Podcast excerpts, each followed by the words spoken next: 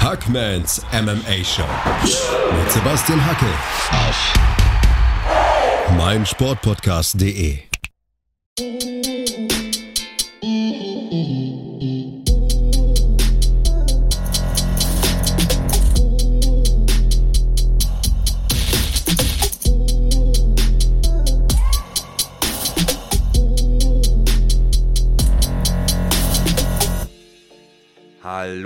draußen und herzlich willkommen zu einer neuen Ausgabe von Hackmans MMA Show auf meinsportpodcast.de.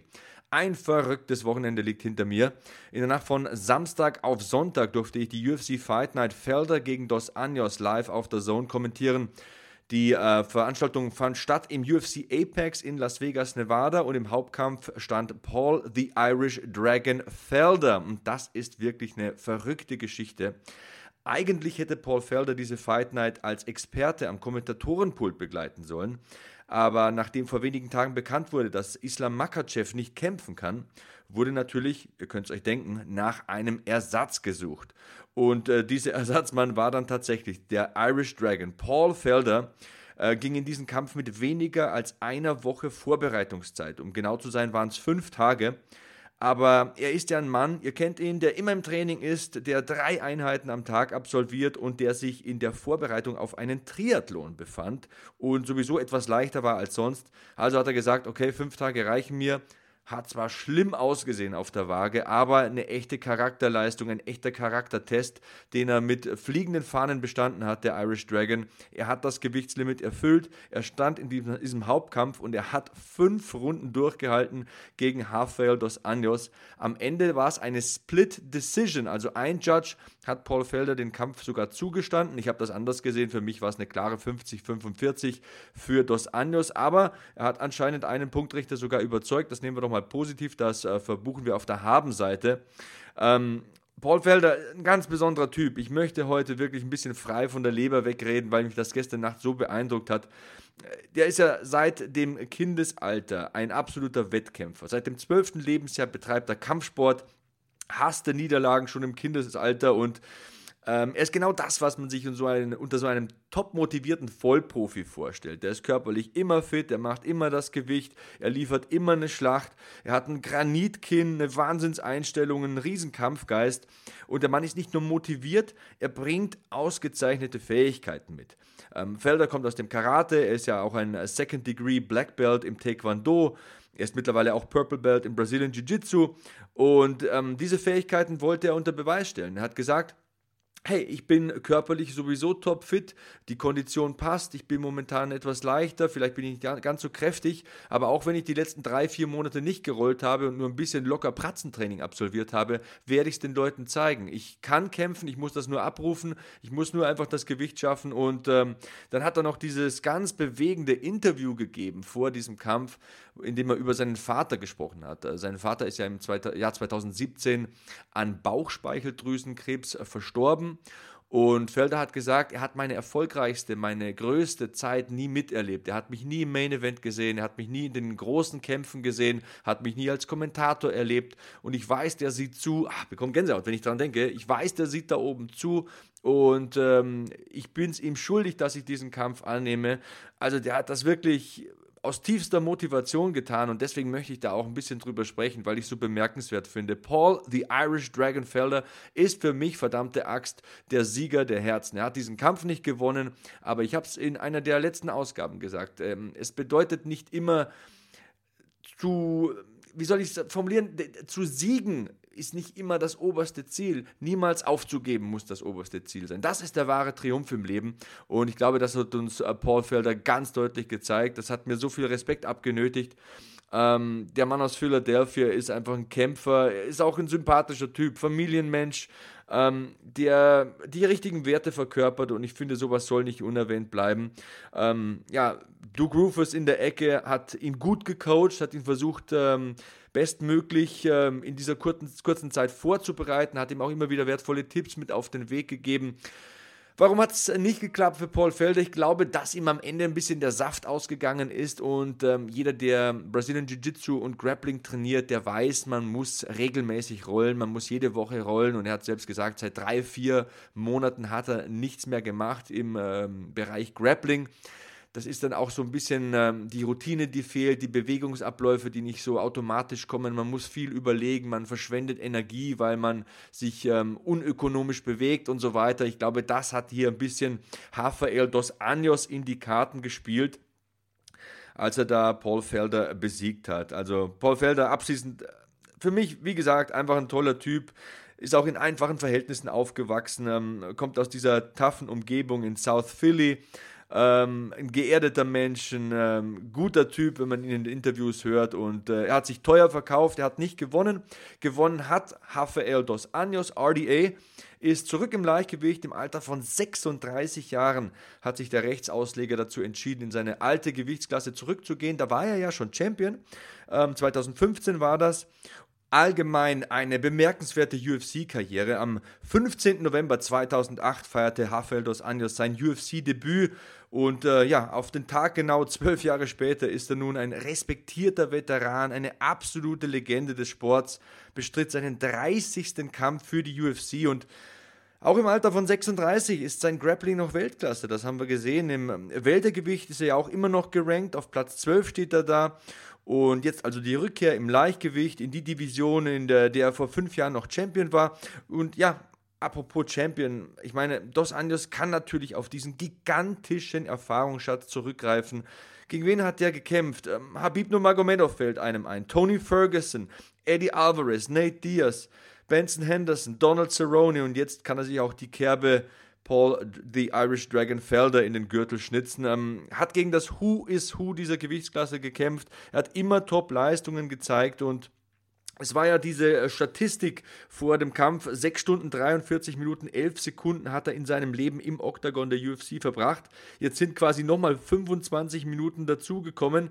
Er nähert sich Frankie Edgar an, der ist da einsam auf Platz 1 mit 7 Stunden 40 Minuten, wenn es um die Kampfzeit insgesamt im UFC Octagon geht. Aber Rafael dos Anjos hat noch ein bisschen Zeit, hat gut ausgesehen, muss man tatsächlich sagen. Hat das gebracht, was ihn einfach, ja, what brought him to the dance, was ihm zur UFC gebracht hat. Ähm, Wahnsinns Jiu-Jitsu, tolle Kondition, ähm, verbucht pro Runde im Schnitt zwei Takedowns und fast 40% seiner Takedown-Versuche sind erfolgreich. Der Mann ist immer noch topfit, wie der dieses Gewicht schafft. Das möchte ich mal wissen. Mit 36, der cuttet davon 190 Pfund runter auf 155 macht 13 Trainingseinheiten in der Woche, das hat er in der Fight Week verraten und es war sein 30. Profisieg. Ähm, ja, auch ihn muss man loben. Ich meine, er ist ein ehemaliger Champion im Leichtgewicht, hat es dann nach dem Kampf auch gesagt.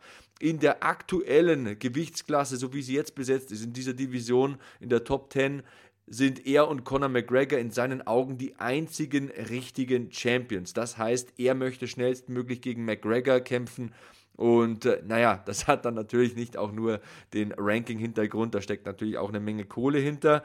Aber hey, Rafael Los Anjos hätte es verdient. Was für ein Veteran, was für eine Legende. Das ist ein Mann, der kämpft nicht äh, nur für Geld. Natürlich will er die Familie ernähren, aber der kämpft nicht für Ruhm oder Berühmtheit. Er ist ein Kämpfer mit Leib und Seele, ultra tough, ausgezeichnete Fähigkeiten, hat alles gesehen in seiner Karriere und hat auch diesen Test bestanden. Man muss ja sagen, er hatte sich über acht Wochen auf einen Ringer vorbereitet. Islam Makachev ist ja ein, ein Ringer, der aus der Rechtsauslage kämpft. Paul Felder ist ein Striker, der aus der Linksauslage kämpft. Das nochmal fünf Tage vorher umzustellen, ist nicht unbedingt einfach, ist ihm aber geglückt. Und ähm, ja, Rafael dos Anjos, der ehemalige Leichtgewichtschampion, sollte quasi jetzt wieder ins Ranking eindringen. Paul Felder war an Nummer 7 gerankt, das heißt, äh, Dos Anjos könnte sich mit diesem Comeback-Fight im Lightweight sofort wieder ins Ranking eindringen einfügen. Für Paul Felder, ich habe da kurz überlegt, ist es für mich trotzdem keine Niederlage. Ich meine, es war Short Notice. Was willst du machen? Gegen Rafael dos Anjos kannst du verlieren. Und was mir auch sehr gut gefallen hat bei Felder am Ende, Er hat gesagt, ich weiß jetzt definitiv, dass ich weitermachen werde. Das war dieses Erlebnis, das ich gebraucht habe. Das hat mir jetzt klar gemacht, hey, ich habe noch so viel drauf, ich kann noch ein paar Meilen gehen, mein Körper will noch, die Ausdauer ist da, die Kraft ist da, die Fähigkeiten sowieso. Nächstes Mal habe ich vielleicht wieder ein bisschen mehr Vorbereitungszeit, dann klappt das auch besser mit dem Gameplanning und ich kann vielleicht die 100% bringen, die ich drauf habe, nicht nur 92, 93, 94, 95%. Und das ist ja in dieser Gewichtsklasse und vor allem auf diesem Niveau maßgeblich entscheidend. Ähm, ich denke, die Top 10, Top 15 der Welt sind nah beieinander. Natürlich gibt es da auch nochmal Ausnahmekönner, aber wenige Prozent entscheiden da sehr viel, vor allem in einem Kampf über fünf Runden. Also das möchte ich nochmal ein letztes Mal erwähnt haben, bevor ich dann das Thema wechsle. Paul Felder hat sich der Klasse verkauft, hat ein Kämpferherz bewiesen und hat 25 Minuten seinen Mann gestanden. Hat es am Ende auch nochmal gesagt, und das ist eine ganz wichtige Botschaft, all die, die ihr Gewicht verfehlen, die Probleme haben, ihr Gewicht zu machen, die unprofessionell und schlampig sind in der Vorbereitung, schaut mich an. Fünf Tage habe ich gebraucht, ich habe mein Gewicht gebracht, ich bin ein Profi, das ist eine Einstellungsfrage, das ist eine Charakterfrage, das hat nichts mit dem Körper zu tun. Und ich glaube, da sollten manche mal genau hinhören. Und äh, diese manchen, die das Gewicht verfehlt haben und beim Weightcut wieder mal Probleme hatten, die spreche ich auch gleich nochmal an. Da gab es nämlich einige bei dieser UFC Fight Night, Felder gegen Dos Anjos. Vorher mache ich aber eine kurze Pause, trinke einen Schluck und dann bin ich zurück. Hier bei Hackmans MMA Show auf meinsportpodcast.de.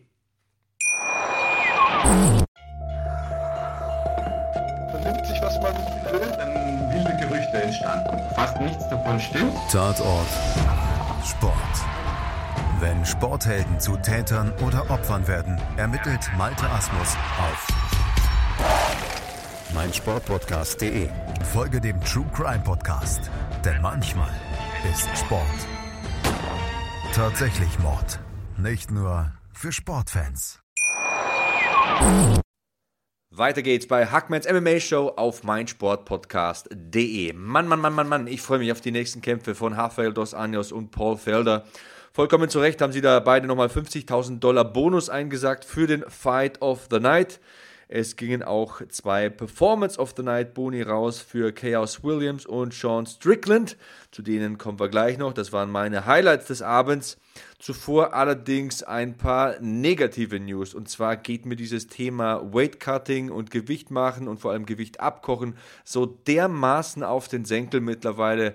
Also ich kann euch mal so ein bisschen aus dem Nähkästchen erzählen. Man bereitet sich ja vor allem, wenn man wie ich das Ganze alleine kommentieren muss, ausgiebig vor. Man macht sich zu den Kämpfern Notizen, man schaut sich Kämpfe an und es sind zwei Kämpfe weggefallen, zwei neue dazugekommen und während der Show ist noch ein Kampf ähm, ausgefallen aufgrund von Problemen, die durch das Gewichtmachen entstanden sind. Aber Fangen wir mal chronologisch an. Ähm, Saparbek Safarov war der erste in dieser Woche, auf den ich mich vorbereitet hatte und der dann zwei Tage vor dem Kampf weggefallen ist, hatte extreme Kreislaufprobleme, gesundheitliche Probleme aufgrund des Weightcuts.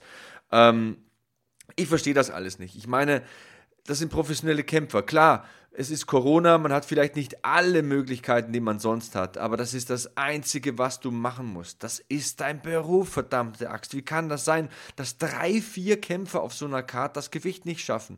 Ich meine, dann müssen sie in einer anderen Gewichtsklasse kämpfen und vielleicht muss man auch als UFC und als MMA-Sport im Allgemeinen nochmal überlegen, wie man dieses Problem angeht die Leute hungern sich zu Tode, schaffen dann das Gewicht nicht und äh, dann äh, ja, stimmt der Gegner natürlich dem Kampf dann meistens zu. Dann kämpfst du gegen einen Gegner, der schwerer ist, als es vereinbart war. Da sind so viele Probleme. Ähm, ich habe es ja in den vergangenen Auf Ausgaben auch schon des Öfteren angesprochen. Ich habe ja ein paar Theorien und ein paar Lösungsvorschläge so im Hinterkopf. Aber wer bin ich? Ich bin auf jeden Fall mal jemand, den es gewaltig ärgert. Und ähm, ja, ähm, der Mann aus Dagestan, ähm, Safarov ist ja ein sehr, sehr guter Ringer. Es ist ja so, dass man diese Leute auch sehen will. Ich meine, Master of Sport im Ringen und Sambo, äh, russischer Meister im Combat Sambo, European Pancration Champion, das sind hochkarätige Athleten und dann kannst du die Kämpfe nicht sehen, dann kannst du die Kämpfe nicht kommentieren, weil sie das Gewicht nicht schaffen, weil sie umkippen backstage und sorry, geht mir auf den Senkel. Ich rede mich gerade ein bisschen in Rage, weiß auch gar nicht, wo ich hin will mit diesem Punkt. Ich will einfach mal meinem Ärger Luft machen und ich weiß nicht, wie ihr das seht. Sagt mir gerne. Hashtag HackmanMMA. Ich bin at Sebastian Hackel bei Twitter und bei Instagram. Da könnt ihr mich finden. Und äh, ja, ähm, nervt mich. Nervt mich tierisch. Ähm, ich hatte mir so viele Vorbereitungen gemacht und so viel war umsonst. Auch Louis Smoker. Ich meine, Louis Smoker, das Mann, den sehe ich gerne. 14 UFC-Kämpfe, das ist ein Urgestein mittlerweile im Bantamgewicht. Und dann schießt er 5 Pfund am Gewicht vorbei. Ich weiß nicht. Äh, es ist ja jetzt kein Neuling, ne? Also äh, MMA-Bilanz von 16 zu 7, über 20 Profikämpfe. Irgendwann sollte man es doch mal raushaben, möchte man meinen. Und äh, Eric Anders, Eric Anders, dann bin ich wirklich auch fertig mit meinem Rant hier. Eric Anders ist einer meiner absoluten Lieblingsfighter im Mittelgewicht. Ist jetzt nicht unbedingt der feingeschliffene, super filigrane Megatechniker, aber der Typ äh, ist ein Brecher. Ähm, er ist ja ein herausragender College-Football-Spieler gewesen äh, in Alabama, hatte damals als Linebacker 2009 maßgeblichen Anteil am Gewinn der Meisterschaft, stand dann ähm, in der NFL bei den Cleveland Browns unter Vertrag, ähm, spielte auch in der kanadischen Profiliga, spielte Arena-Football. Kurzum, das ist ein hervorragender Sportler, das ist ein Mega-Athlet. Früher im Halbschwergewicht schon und im Mittelgewicht finde ich ihn fast noch besser aufgehoben, aber hat das Mittelgewichtslimit nicht erfüllt und äh, ja, rutscht dann von der Karte, hat einen Tag später wirklich schwere Probleme bekommen, muss dann ins Krankenhaus. Kann es doch nicht sein, Leute. Es kann es doch nicht sein. Wir sind ja beim Profisport. Das ist nicht beim Würstchen schnappen oder beim Kindergeburtstag. Wir sind ja beim Profisport. Und äh, wenn der Weightcut zu hart ist, dann musst du die Gewichtsklasse wechseln. So einfach ist das in meinen Augen. Und ja, hat mich geärgert. Eric Anderson, super Kämpfer, war schon Mittelgewichtschampion bei Legacy Fighting Alliance, hat auch schon für Bellator gekämpft und äh, in der UFC steht es jetzt 5 zu 5 für ihn, also 5 Siege, 5 Niederlagen. Sucht da ein bisschen nach Konstanz in der Karriere. Aber die kannst du halt auch nur im Oktagon holen und nicht auf der Pritsche beim Doktor. Also, tja, was soll man sagen? Mich da ein bisschen ärgern müssen. So, jetzt kommen wir zu den guten Sachen, zu den äh, positiven Sachen. Wir gehen nochmal die Card durch. Am vergangenen Wochenende der Eröffnungskampf war ein Kampf im Strohgewicht der Frauen. Corey McKenna besiegt Kay Hansen durch Decision. Unanimous Decision, dreimal 29, 28. Ich habe das auch genau so gesehen. Das ging völlig in Ordnung. Aber auch Kay Hansen ist für mich hier keine Verliererin. Das sind die beiden jüngsten Kämpferinnen im UFC-Kader. Corey McKenna, die Siegerin, sogar noch ein bisschen jünger. Und äh, die Frau aus Wales, die hat eine Zukunft, da bin ich mir sicher. Sie trainiert ja mit den BKK Fighters, hat äh, sich ja auch den Spitznamen The Hobbit erarbeitet. Also mit Jack Mason trainiert sie und vor allem jetzt auch mit dem Team Alpha Male, mit Uriah Faber. Das tut ihr gut, das ist äh, sehr, sehr förderlich für ihre Entwicklung. Und man hat ja schon bei der Dana White's Contender Series gesehen im August, dass die abgebrüht ist für ihr Alter, dass die ein gutes Positionsverständnis hat, dass die eine gute Submission Defense hat, aber auch ein gutes Verständnis davon, wie man in eine Position kommt, um eine Submission anzubringen. Ihre Toughness wurde wieder offensichtlich, hat sich da verletzt am Fuß, hat aber trotzdem durchgebissen, konnte am Ende kaum noch laufen, musste in den Backstage-Bereich getragen werden. Also diese Corey McKenna aus Wales, ähm, Bombe mit knapp 21. Ähm, seit sie 10 Jahre alt ist, trainiert sie Kampfsport. Seit sie 13 ist, macht sie MMA. Das ist diese neue, besondere Generation an Kämpferinnen. Und äh, sie hat ihren ersten Kampf mit 15 bestritten. Äh, ging dann auch nicht weiter zur Schule, konzentrierte sich einzig und allein auf den Sport. Das ist eine mega Story, die hinter dem Mädel steckt. Die wusste, wie ihr Ziel aussah, bestritt sieben Amateurkämpfe, war ungeschlagen und äh, jetzt beim UFC-Debüt hat sie auch einen bleibenden Eindruck hinterlassen, bei mir auf jeden Fall. Purple Belt im Brazilian Jiu-Jitsu, hat äh, super Würgegriffe, also ich habe ein paar alte Kämpfe von ihr gesehen, Darce Chokes, Rear Naked Chokes, Bulldog Choke habe ich sogar gesehen, ähm, viele Turniersiege auch im äh, BJJ errungen, hat auch Muay Thai Turniererfahrung, also mit 21 ist das wirklich eine tolle Palette an Fähigkeiten. Und sie hat natürlich auch mit Uriah Faber und dem Team Alpha Male Mentoren hinter sich, die ihr maßgeblich helfen können, also ich habe da große Hoffnung, für diese Frau, die ähm, seit zwei Jahren auch schon Profi ist, ne, mit 19 Profi geworden ganze Familie, total verrückt. Also ich könnte ewig erzählen über dieses Mädel. Äh, Vater war Weltrekordhalter im Marathonlauf mit Bleiweste. Also so komisch das auch klingen mag. War Fallschirmspringer in der Armee. Und die Mutter, das ist eine geile Story. Die Mutter hat auch mit Kampfsport angefangen, ähm, hat mittlerweile sogar schon einen Kampf auf derselben Card wie die Tochter bestritten Total verrückt, äh, aber so muss das sein. Und äh, trotzdem, ein diszipliniertes Mädel, äußerst professionell, das hat auch Uriah Faber nochmal gesagt. Ähm, hat noch nie einen normalen Job gehabt, hat die Schule gar nicht fertig gemacht, ist äh, eine Wahnsinnskämpferin, eine vielseitige Kämpferin mit fantastischer Arbeitseinstellung, hat sich im Striking nichts geschenkt mit Kay Hansen, obwohl die die Reichweitenvorteile hatte ähm, Im Grappling dann ausgezeichnet, bissig, ich habe es gesagt, gutes Positionsverständnis einfach. Und ja, hat zwei Runden gewonnen. Das hat zum Sieg gereicht durch Decision 3x29, 28 im Eröffnungskampf der UFC Fight Night Felder gegen Dos Anjos aus dem UFC Apex in Las Vegas, Nevada. Okay, was war der zweite Kampf? Genau, das war ein Catchweight-Kampf. 195 Pfund, also mal kurz im Kopf überschlagen, so 88,5 Kilogramm sollten das sein. Sean Strickland mit einer richtig guten Leistung gegen einen toughen, zähen Brandon Allen. Allen ist ja ein Grappling-Spezialist, ich verliere gleich noch ein paar Worte zu ihm, aber hier hat er seine erste UFC-Niederlage eingesteckt, ähm, durch TKO in Runde 2 nach 1,32. Sean Strickland, super crisp, super smooth, das sah total flüssig aus hat ja zwei Jahre Pause gemacht, kam vor 14 Tagen zurück und jetzt hat er wieder gekämpft. Also so schnell kann es gehen, vor allem in dieser verrückten Corona-Zeit, in der ja Dana White, der UFC-Präsident, immer nach willigen und fähigen Kämpfern sucht. Und das war die beste Leistung, die ich von Sean Strickland in der UFC jemals gesehen habe. Ähm, steht er immer sehr aufrecht. Ich habe da manchmal die Sorge, dass er ausgenockt wird, aber musste gar nicht richtig decken, denn seine Hände waren so flüssig. Er hat Brandon Allen so viele Aufgaben gegeben, hat dauernd Dubletten und Kombinationen geschlagen, hat richtig gut mit der linken Fürhand gearbeitet. Ähm, das war eine echt starke Leistung von ihm und ähm, ja, äh, einfach noch ein paar Worte zu ihm. Also, es ist ja auch so ein äh, verrückter Typ. Er hat ja gesagt, er ist zum MMA gekommen, weil es der einzige Sport war, bei dem man nicht aus dem Team geflogen ist. Also beim Football, beim Basketball haben sie ihn aus dem Team geschmissen, weil er ja da immer ein bisschen zu hart zu Werke ging. Aber seit er 14 ist, trainiert er mit Erwachsenen MMA und seit dem 16. Lebensjahr ist der Brazilian Jiu-Jitsu Brown Good Profi und er bringt mittlerweile ein richtig ausgeglichenes Paket mit ins Oktagon. Also der ist gut vom Rücken aus, hat gute Submissions, ist jetzt auch ein Stückchen kräftiger geworden. Ich hatte auch den Eindruck, dass diese 195 Pfund ihm gut tun.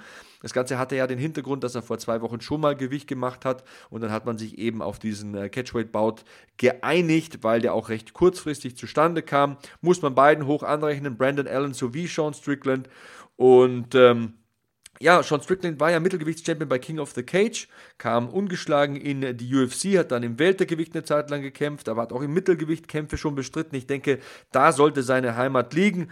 Und äh, ich habe damals sein Debüt 2014 in Berlin verfolgt, also ist jetzt auch schon sechs Jahre dabei. Ich glaube, jetzt so im Alter von 29 kommt der in die richtig gute Phase seiner Karriere. Jetzt findet der schön langsam seinen Leistungshöhepunkt und das hat mir mega gut gefallen. Da habe ich Spaß gehabt. Ich hoffe, man hört es ein bisschen und ich hoffe, ich habe euch auch ein bisschen erklärt, warum es so kam. Also Sean Strickland war da echt super smooth, äh, wie er zu Werke ging. Das war ein sehr schöner Kampf, der durch TKO in der zweiten Runde endete.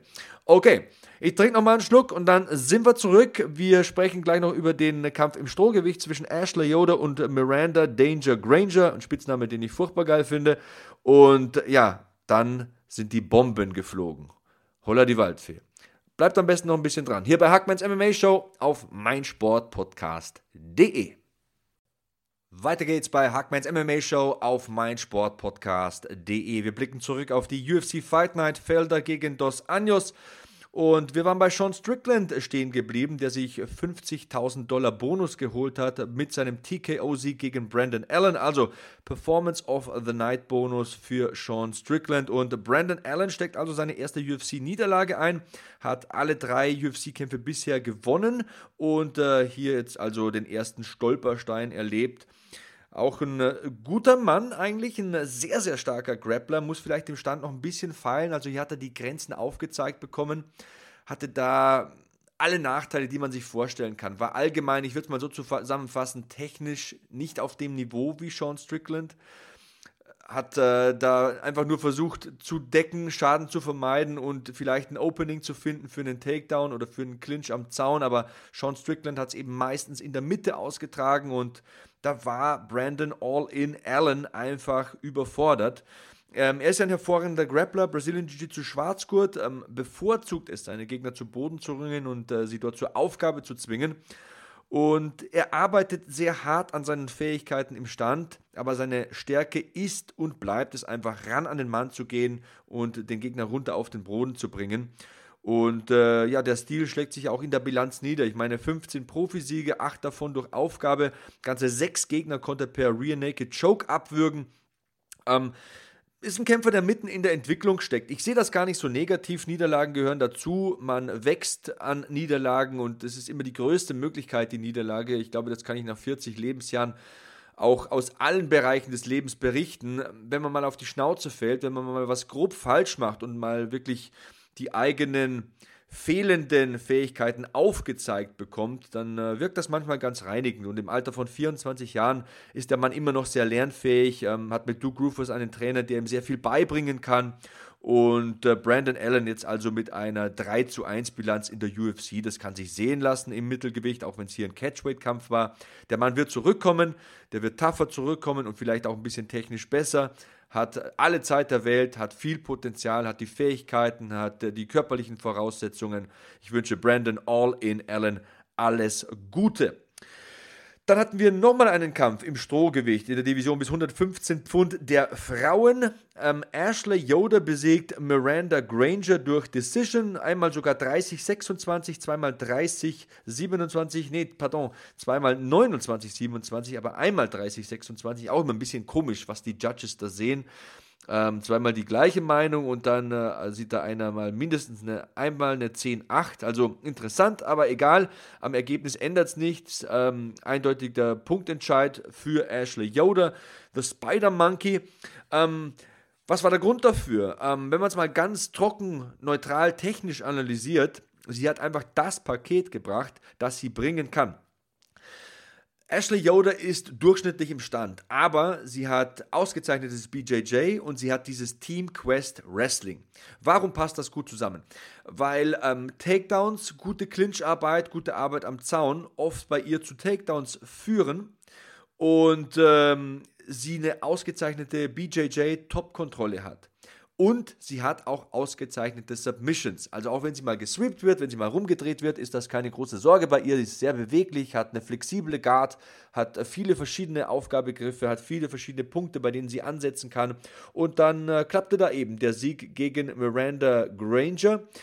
Und ähm, ja, das war auch ein Sieg, den Ashley Yoda dringend benötigt hat, in meinen Augen. Ähm, hat die letzten beiden Kämpfe verloren, davor gab es zwei Siege. Aber sie hatte ja diesen schwierigen Start in die UFC mit drei Niederlagen in Folge, hat dann das Ruder rumgerissen, hat aber dann wieder zweimal verloren. Also jetzt war der Sieg einfach bitter nötig und man hat es gesehen bei ihr, als sie da an Dana White vorbeiging. Da ist ein großer, großer Fels von ihrem Herzen gefallen. Also der nächste Kampf ist sicher. Und ich sage es auch ganz ehrlich, Ashley Yoda mit 33 kann die noch was bewegen in dieser Division. Sie ist körperlich eine der kräftigsten, sie ist auch eine extrem vermarktbare Frau, sie sieht sehr gut aus. Ähm, auch da sehe ich Potenzial. Ähm, Ashley Yoder mit der Mischung aus BJJ und dem Team Quest Wrestling, also hier zum Erfolg gekommen hat ja auch schon einen langen Weg hinter sich hier in der UFC. Nicht nur dieses Auf und Ab in der Bilanz, stand ja auch im Team von Joanna Jędrzejczyk bei dem Ultimate Fighter 23 und äh, ist etabliert, ist auch sehr beliebt bei den Fans. Deswegen sage ich, die hat auch eine Zukunft. Dann kam für mich der Fight of the Night persönlich. Es wurde auf jeden Fall mal Performance of the Night. 50.000 Dollar Bonus für Kaylin Williams, den Außenseiter. Plus 190 Außenseiter war der Underdog in diesem Kampf. Sie nennen ihn Chaos Williams. Chaos the Ox Fighter Williams, weil er körperlich so kräftig ist. Und das ist ein Mann, ich sage ja oft, der oder die hat Zukunft, das kann was werden. Das hier wird definitiv was. Der ist 26 und der schlägt wie ein Pferd tritt. Also brachial brachial. Ähm, wir haben ja das UFC-Debüt gesehen gegen Alex Morono, da hat er 27 Sekunden gebraucht. Dieses Mal hat er 30 Sekunden gebraucht. Wo der hinschlägt, da wächst kein Gras mehr. Ähm, Kalen Williams wird seit seinem 13. Lebensjahr übrigens Chaos genannt und genauso kämpft er auch. Der liebt das Chaos, er hat keinen Angst vor, keine Angst vor dem Schlagabtausch. Stark wie ein Ochse, ähm, das erklärt ja auch diesen Spitznamen. Und äh, wenn man ihm ins Gesicht sieht, dann sieht man, der Typ ist auch mental stark. Also der steht jeden Morgen um 4.30 Uhr auf, läuft ein paar Kilometer und dann geht's ab ins Gym. Seine Coaches loben seine Arbeitseinstellung. Er trainiert ja allgemein MMA, aber viel Jiu-Jitsu, Boxen, sogar Wing Chun trainiert der Mann aus Detroit. Und ähm, was ihn eben außer dieser enormen Schlagkraft und aus, außer seinem jugendlichen Elan so auszeichnet in meinen Augen, das ist diese mentale Stärke, das ist dieser extreme Ehrgeiz, der will was bewegen, der will Berge versetzen. Und das ist doch mal eine Bilanz jetzt, die sich lesen lässt. Ähm, Elf Profisiege, nur eine Niederlage und die beiden Kämpfe in der UFC nach 27 und nach 30 Sekunden beendet. Das Debüt war mega eindrucksvoll, aber dieses Mal hat es mich noch mehr beeindruckt, weil der Gegner auch nochmal einen Ticken äh, stärker war. Ähm, das ist Dynamik, da sieht man Selbstbewusstsein. Der Mann ist jung und stark und hat blitzschnelle Fäuste und vor allem harte Fäuste. Extrem harte Fäuste. Ähm, ja, im Stand hat er überhaupt keine Angst und äh, hat auch noch diese enorme Power und ist ja auch im Clinch sehr robust. Ich habe mir viele Kämpfe angesehen von ihm. Ähm, ich habe bei vielen und bei fast allen Siegern heute gesagt, da ist Zukunft da, aber da ist auch viel, ähm, wie soll ich sagen, da ist auch eine Portion Glück nötig, damit es klappt. Bei Chaos Williams ist der Weg vorgezeichnet, äh, vorgezeichnet. Wenn er nicht grob Dinge falsch macht, wenn er vielleicht nicht einen großen Kopf bekommt und auf irgendwann mal vielleicht auf die Gedanken kommt, seine äh, Trainer da irgendwie zu überhören und da die Ansagen ein bisschen ähm, sich selbst zurechtzulegen, dann kann das echt was werden, was Großes werden hier im Weltergewicht. Denn der Mann ist außergewöhnlich explosiv. Und ja, explosiv ähm, ist ja das richtige Stichwort für seinen Gegner. Abdul Razak Al-Hassan, er war der minus 230 Favorit bei den Wettanbietern in diesem Kampf. Auch da muss ich nochmal kurz ranten. Auch er hat das Gewicht verpasst. Ähm, ist jetzt auch kein Einzelfall mehr bei ihm. Ärgert mich auch da. Und ähm, es freut mich umso mehr, dass der Gegner trotzdem den Kampf gewinnt, obwohl er weniger wiegt. Ähm, Abdul Razak Al-Hassan ist kein unbeschriebenes Blatt. 23 Jahre Judo-Erfahrung, ist Judo-Schwarzgurt, hat nationale Meisterschaften gewonnen. Ähm, hier wurde er ausgenockt. Und zwar böse mit dieser rechten, geraden ich möchte mir gar nicht vorstellen, was Chaos Williams anrichten kann, wenn er eine richtige Overhand schlägt oder wenn er mal mit richtig Power durchziehen kann. Denn das war eine relativ schnörkellose rechte, gerade genau ans Kinn. Abdul Razak Al-Hassan geht dann sofort runter, die Beine werden brettsteif, die Zehen krallen sich so zusammen. Da merkt man, nee, die Lichter sind noch an, aber da ist keiner mehr zu Hause. Das war ein fürchterlicher K.O. Und ich habe es auch im Kommentar gesagt, Leute, gebt acht, die erste Minute des Kampfes ist brandgefährlich bei beiden. Also auch Abdul Razak Al-Hassan, was erzähle ich? Ich meine, zehn Profisiege, zehn Siege durch K.O. in der ersten Runde, das musst du auch erstmal schaffen. Da sind zwei Abrissbirnen kollidiert und äh, die eine war halt ein bisschen stärker und ist vor allem auch nochmal ein bisschen jünger. Also Chaos Williams mit 26, uh, das kann was werden. Ähm, Abdul Razak Al-Hassan jetzt mit 35 muss äh, zusehen, dass er da wieder ähm, in die Spur kommt. Hat ja zuletzt auch gegen Munir Lazes verloren, äh, wurde da ein bisschen auseinandergenommen in diesem Catchweight-Kampf. Auch da hat er das Gewicht verpasst und ich glaube, ein drittes Mal wird ihm die UFC nicht zugestehen. Also muss da wieder in die Spur kommen. Ähm, ist ja auch so ein Mann, den man gerne sieht eigentlich. Ne? Also der lässt sich gerne auf einen Schlagabtausch ein ist ein hochexplosiver Athlet mit enormer Dynamik und Power. Und äh, das hat ja zum Beispiel auch ein gewisser Nico Price erfahren. Da war nach 43 Sekunden Schluss. Ähm, vier Siege bisher in der UFC, jedes Mal durch K.O. in der ersten Runde. Also Abdul Razak Al-Hassan ist ein Mann, der theoretisch einiges bewegen kann, der Dampf unterm Handschuh hat. Sein Judo setzt er zwar nie ein, vielleicht macht er das auch in der Zukunft nicht. Ich würde es ihm vielleicht mal empfehlen. Ähm, vielleicht wäre es auch hier ein Mittel gewesen, aber hätte, hätte Fahrradkette. Chaos Williams sackt 50.000 Dollar Bonus ein und hat es dann auch gesagt, ja, Hard Work and Dedication. Harte Arbeit und Hingabe, das ist mein Geheimrezept. Es gibt kein großes Geheimnis bei mir. So mache ich das. Morgens um 4.30 Uhr geht's los. Ich arbeite hart und ich arbeite jeden Tag und ich will besser werden. Und der Mann wird beängstigend schnell besser. Ja, und das war's auch mit dem äh, kurzen Recap zu UFC Fight Night. Felder gegen Dos Anjos. In der Nacht von Samstag auf Sonntag war das soweit. Kommende Samstagnacht, also in der Nacht von Samstag auf Sonntag, ist es wieder soweit. Da sitze ich dann mit Andreas Kaniotakis am Kommentatorenpult bei der Zone. Wir kommentieren UFC 255. Ich freue mich mega darauf, mit dem Andreas zu kommentieren. Ähm, ist ein feiner Kerl. Ich möchte ihn auch bald mal wieder hier in den Podcast holen. Macht immer Spaß, mit ihm zu arbeiten und Zeit zu verbringen. Ganz, ganz netter Typ. Wenn ihr Bock habt, schaut da rein. In der Nacht von Samstag auf Sonntag, live ab 4 Uhr sind wir auf Sendung auf The Zone. Das ist wenigstens mal der Stand jetzt. Und wenn ihr Feedback habt für mich, gerne her damit. Hashtag HackmanMMA. Ich bin Sebastian Hackel bei Twitter, bei Instagram. Da könnt ihr mich finden.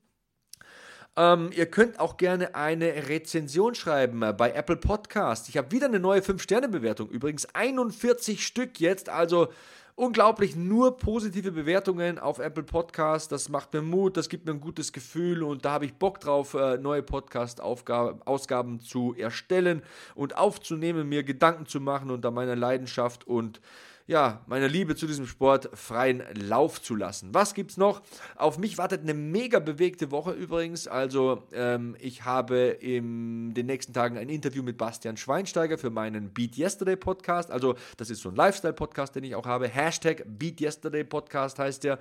Da geht es um Sport, Ernährung aktives Leben und Motivation. Äh, da werde ich Bastian Schweinsteiger interviewen. Ja, dann natürlich ähm, ähm, Mittwoch wieder Raw auf Pro7 Max. Am Donnerstag starte ich ein neues WWE Instagram Live Projekt. Ja, und dann am kommenden Wochenende, wie gesagt, sitze ich schon wieder ähm, bei der Zone am Kommentatorenpult.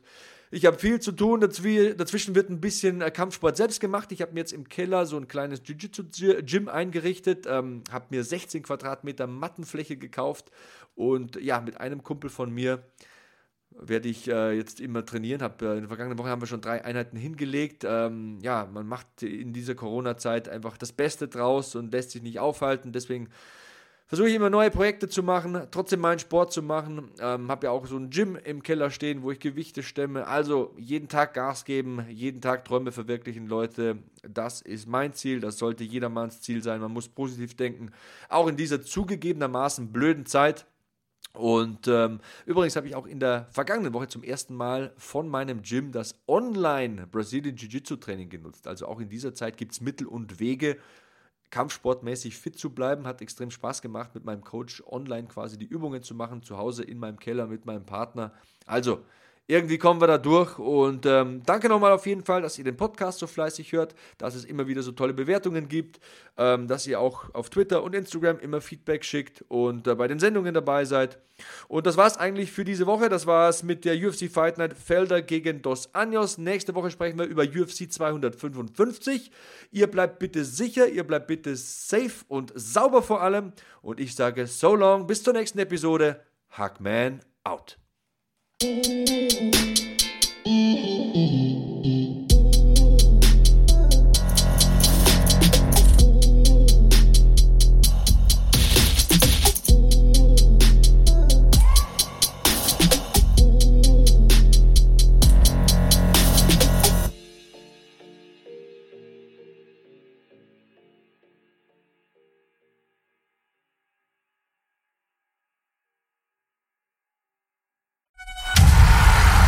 Hackmans MMA Show mit Sebastian Hackel auf meinsportpodcast.de. Wie baut man eine harmonische Beziehung zu seinem Hund auf? Puh, gar nicht so leicht. Und deshalb frage ich nach, wie es anderen Hundeeltern gelingt, beziehungsweise wie die daran arbeiten. Bei Iswas Dog reden wir dann drüber. Alle 14 Tage neu mit mir, Malte Asmus und unserer Expertin für eine harmonische Mensch-Hund-Beziehung, Melanie Lippisch. Iswas Dog? Mit Malte Asmus. Überall, wo es Podcasts gibt.